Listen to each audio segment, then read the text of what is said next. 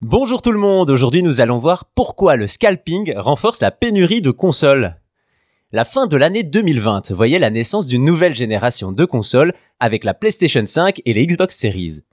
Naturellement, les joueurs du monde entier voulaient profiter de ces nouvelles technologies au plus vite, mais c'était sans compter une pénurie de composants, les semi-conducteurs qui ont limité les stocks de consoles disponibles.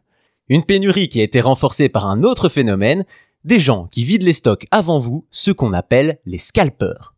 Tout d'abord, il faut savoir que le scalping, c'est une stratégie boursière visant à faire des opérations à très court terme en achetant et revendant des titres très rapidement pour profiter des plus importantes fluctuations en cours. En dehors de la bourse, le scalper, c'est donc celui qui achète des produits disponibles en nombre très limité et très demandé pour les revendre bien plus cher. La question qui se pose alors, c'est comment font les scalpers pour acquérir ces biens limités? Tout simplement à l'aide de robots d'achat. Quand vous commandez en ligne, vous devez remplir un certain nombre d'informations, adresse, renseignements bancaires, etc. Et ça peut prendre du temps. C'est là que les robots scalpers entrent en jeu, ces logiciels automatisés imitent l'action humaine le plus fidèlement possible et achètent directement les stocks dès la mise en ligne, voire même avant, pour se servir avant tout le monde. Cela pose évidemment problème aux acheteurs classiques, puisqu'un logiciel automatisé aura toujours un temps d'action extrêmement réduit et donc impossible à suivre pour un humain.